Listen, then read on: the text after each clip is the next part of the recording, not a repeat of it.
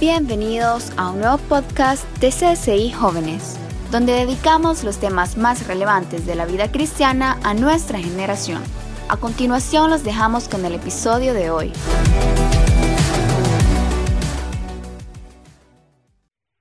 Cuando nosotros hablamos de Cristo, hablamos de Jesús y leemos su historia, no podemos negar que hay muchas cosas que Él, del cual fue acusado muchas cosas que lo llevaron a ser crucificado. Es decir, su vida, es verdad, era parte de un plan maestro, era necesario que eso ocurriera. Pero Jesús a lo largo de su vida en esta tierra fue acusado de muchas cosas.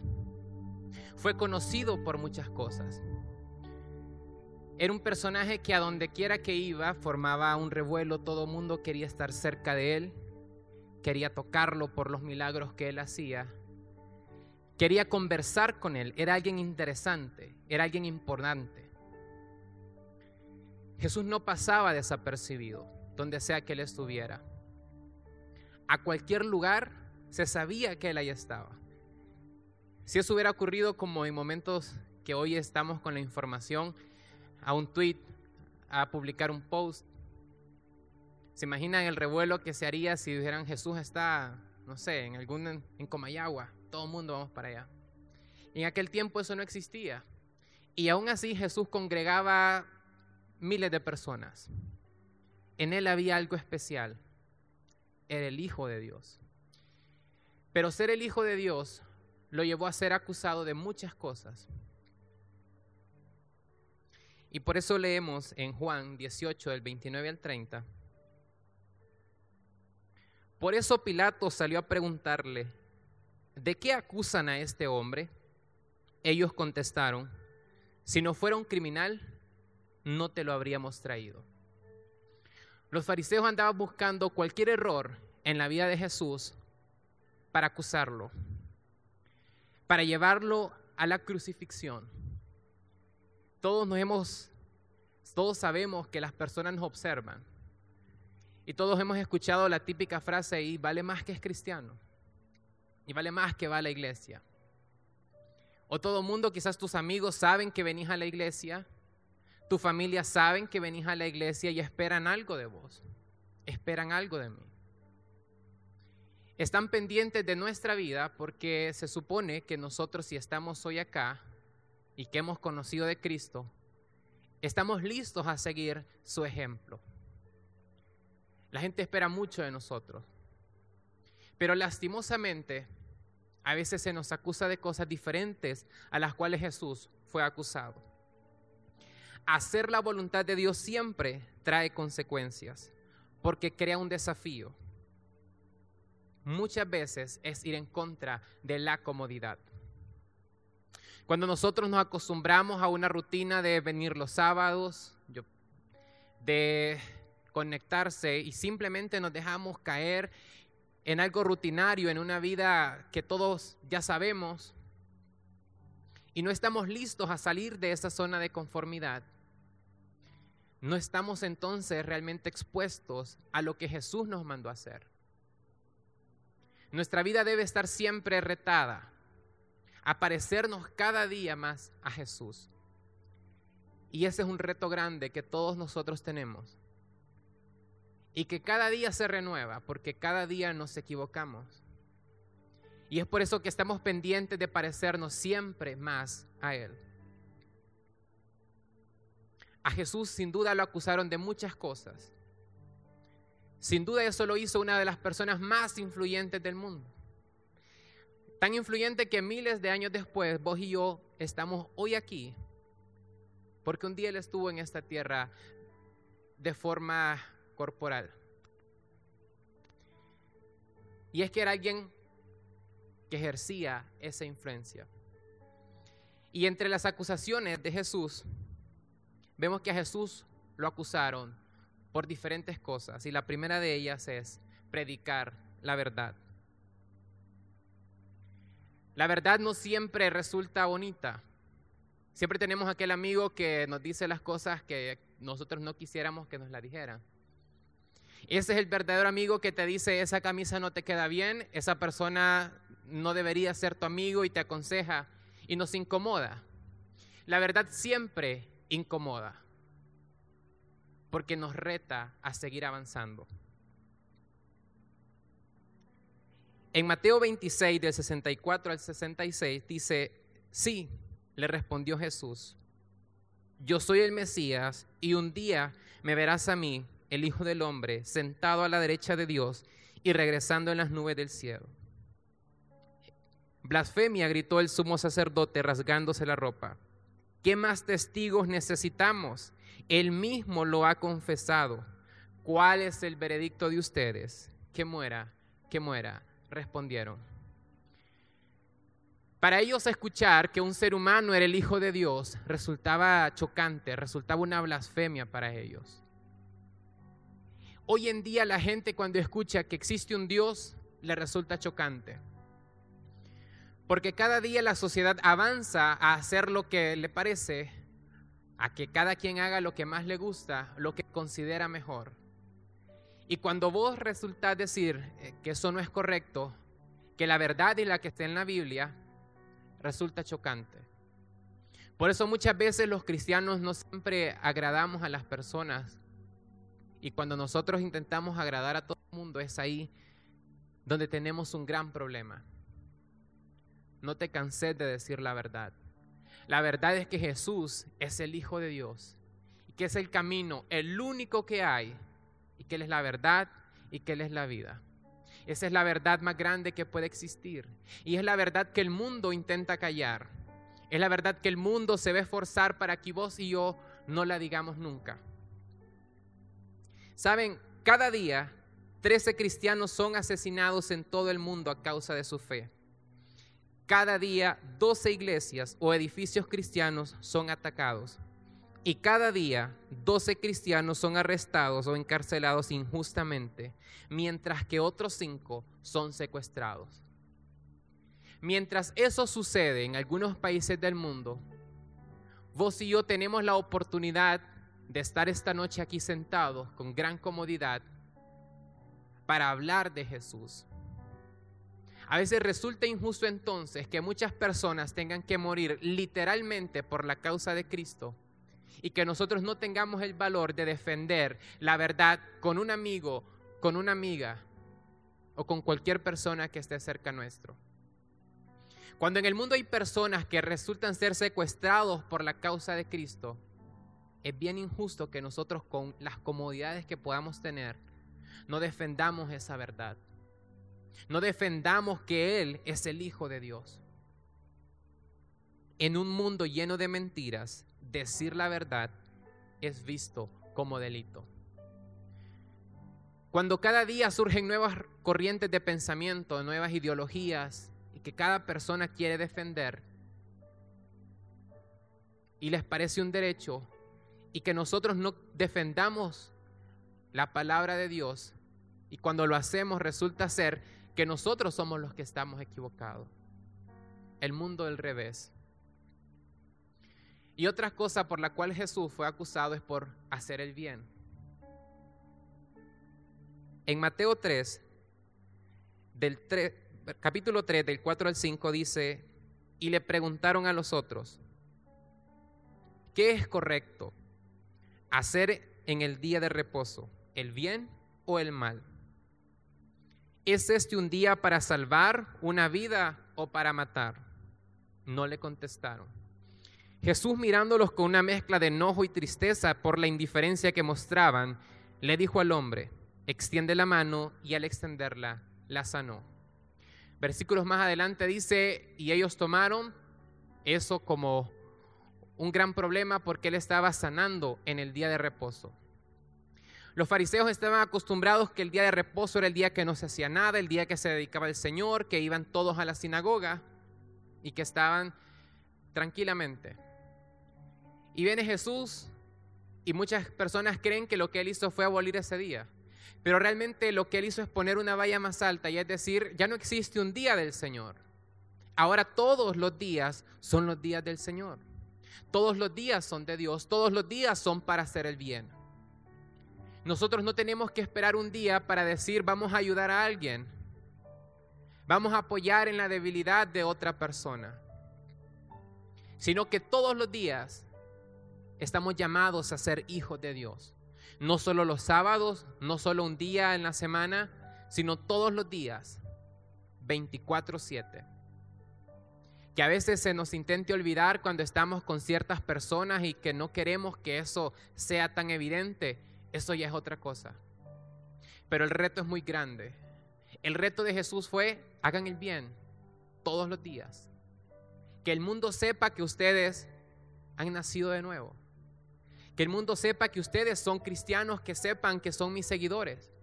Ese fue el reto de Jesús. Porque la mejor predicación contra el mal es hacer el bien. Allá afuera es un mundo de maldad y va avanzando y va a ir avanzando. Jesús lo dijo. Por lo menos nosotros los cristianos estamos retados a hacer el bien. Por lo menos nosotros los cristianos estamos llamados a predicar con el ejemplo. A ir allá afuera y llenarlos del amor de Cristo. No de un amor pasajero, circunstancial, sino del amor que vino Él a entregar su vida para que nosotros tuviéramos vida y la tuviéramos en abundancia. Ese es el mensaje que nosotros estamos llamados a decir. Y la tercera cosa por la cual Jesús también fue acusado es por mostrar misericordia. Estamos tan acostumbrados de que siempre hacemos el mal, que un día vino alguien a hacer el bien y fue un escándalo. En un mundo donde la gente espera que todos reaccionemos mal, que reaccionemos con egoísmo, con pelea, con enojo, con ira, hacer el bien resulta chocante. Pensamos que esa persona no debe estar bien emocionalmente. En Mateo 9 del 12 al 13, Jesús alcanzó oír aquellas palabras y les respondió, ¿por qué los sanos no necesitan médico y los enfermos sí? vayan y traten de entender el texto que dice, misericordia quiero, no sacrificios, porque yo no he venido a llamar a los buenos, sino a los malos. A los fariseos les parecía feo que Jesús intercambiara comunicación con personas que no eran de su mismo círculo. A los fariseos no les agradaba que Jesús fuera a platicar con ciertas personas, que se relacionara con ellos, que les escuchara que intercambiara experiencias con ellos. Les parecía muy feo que el Hijo de Dios estuviera en ambientes que no parecían muy cristianos, que no parecían muy espirituales. Cuando nosotros los cristianos venimos y nos encasillamos en una burbuja y decimos, no, yo no me llevo con tal persona porque me puede hacer daño. O empezamos a criticar a las demás personas que no vienen a la iglesia. Empezamos a juzgar a aquellas personas por sus errores y no predicamos con el mensaje de Cristo. La gente ya sabe que está mal, la gente ya sabe que tiene un problema. No están esperando que nosotros le digamos que tienen un problema. Están esperando que nosotros les presentemos la solución que nosotros le presentemos la medicina a su enfermedad y esa medicina por excelencia siempre será el Evangelio de Cristo, siempre será el mensaje de Jesús. Para la enfermedad del mundo siempre va a ser la respuesta, el mensaje de Cristo. La locura del mensaje de Cristo no está completa hasta que contagias a los demás con su amor mucho venir a la iglesia, mucho venir los sábados, pero si no estamos contagiando a otros con el mensaje de Cristo, ese mensaje no está llegando a su destino final. Ese mensaje no está cumpliendo ese canal de transmisión. Si nosotros transmitimos un mensaje y nadie lo escucha y no está llegando a las demás personas, no estamos haciendo el trabajo completo. De nada sirve que las personas sepan que quizás venimos a la iglesia, pero no estamos impactando su vida con el mensaje de Cristo. No estamos impactando su vida con ese llamado y no están siendo retados ellos por conocer de que sí se puede vivir una vida entregada al Señor. ¿Y a ti de qué se te acusa? A Jesús lo conocieron por estas cosas. ¿Por qué nos conocen a nosotros muchas veces? Por siempre por las cosas que no hacemos o que decimos que está mal hacer, pero no por aquellas cosas que realmente estamos haciendo como iglesia, que deberíamos estar haciendo como cristianos. Dejamos que las personas nos conozcan siempre por decir que criticamos a todo mundo, que juzgamos a las personas, pero no por lo que sí deberíamos ser conocidos. Jesús fue conocido por muchas cosas buenas. Y nosotros, en primera de Pedro 2, 21, dice, pues Dios lo llamó a hacer lo bueno, aunque, aunque eso signifique que tengan que sufrir. Hago una pausa. Él está diciendo, le llamó a hacer lo bueno, cueste lo que cueste aunque tengan que sufrir. Aunque muchas veces duela, aunque muchas veces no nos guste, pero Él nos llamó a hacer lo bueno. Ese es un llamado que tenemos. Estamos siendo retados por el mismo Jesús a hacer lo bueno. Tal como Cristo sufrió por ustedes. Tal como Él vino a entregar su vida, está esperando que nosotros también entreguemos nuestra vida a Él entreguemos nuestra vida y nos desgastemos para Él. Él es su ejemplo y deben seguir sus pasos.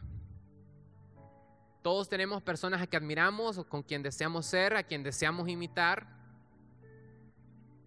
Y a veces dejamos de lado que deberíamos de estar imitando a Jesús, que deberíamos de estar tratando de ser como Él, que cada día nos deberíamos de parecer un poquito más a Él. Muy pocas veces en las metas de Año Nuevo nosotros decimos, este 2022 me quiero parecer más a Jesús. Este mes quiero orar un poco más para ser como Jesús. Para que si la gente me va a acusar, sea es que él ora mucho, es que él lee mucho la Biblia, es que él ayuna demasiado. Que no nos estén acusando por cosas que no son. Que nos acusen por ser apasionados por la vida de Cristo, apasionados por predicar su evangelio, apasionados por ir afuera y decirle al mundo que existe un camino y que es Cristo Jesús. Le pido a la banda que vaya pasando, por favor. Pongámonos de pie.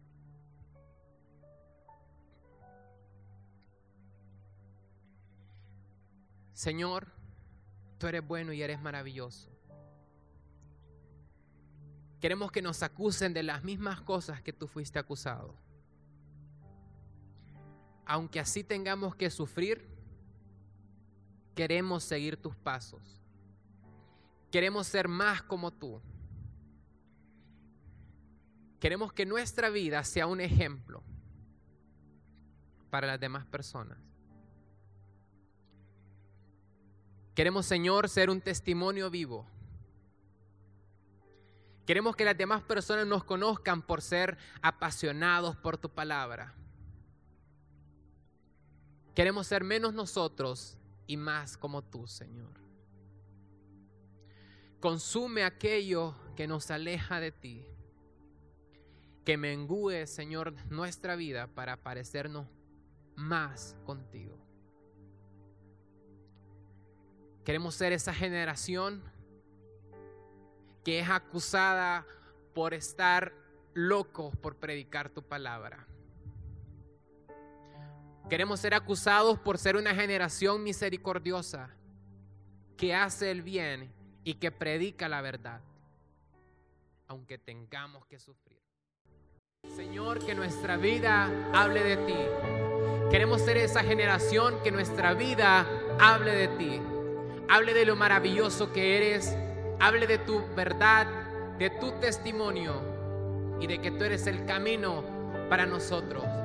Queremos ser esa generación que predica tu mensaje, que le muestra al mundo que somos apasionados por tu presencia.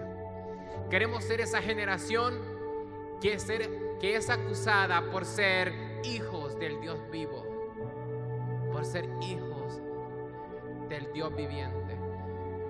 Te damos gracias, Señor. Eres bueno, eres maravilloso.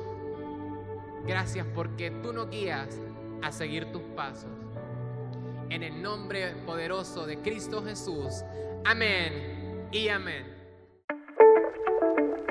No te pierdas el próximo episodio. También puedes encontrarnos en Facebook, Instagram, Twitter, Telegram, YouTube y TikTok para tener acceso a más contenido.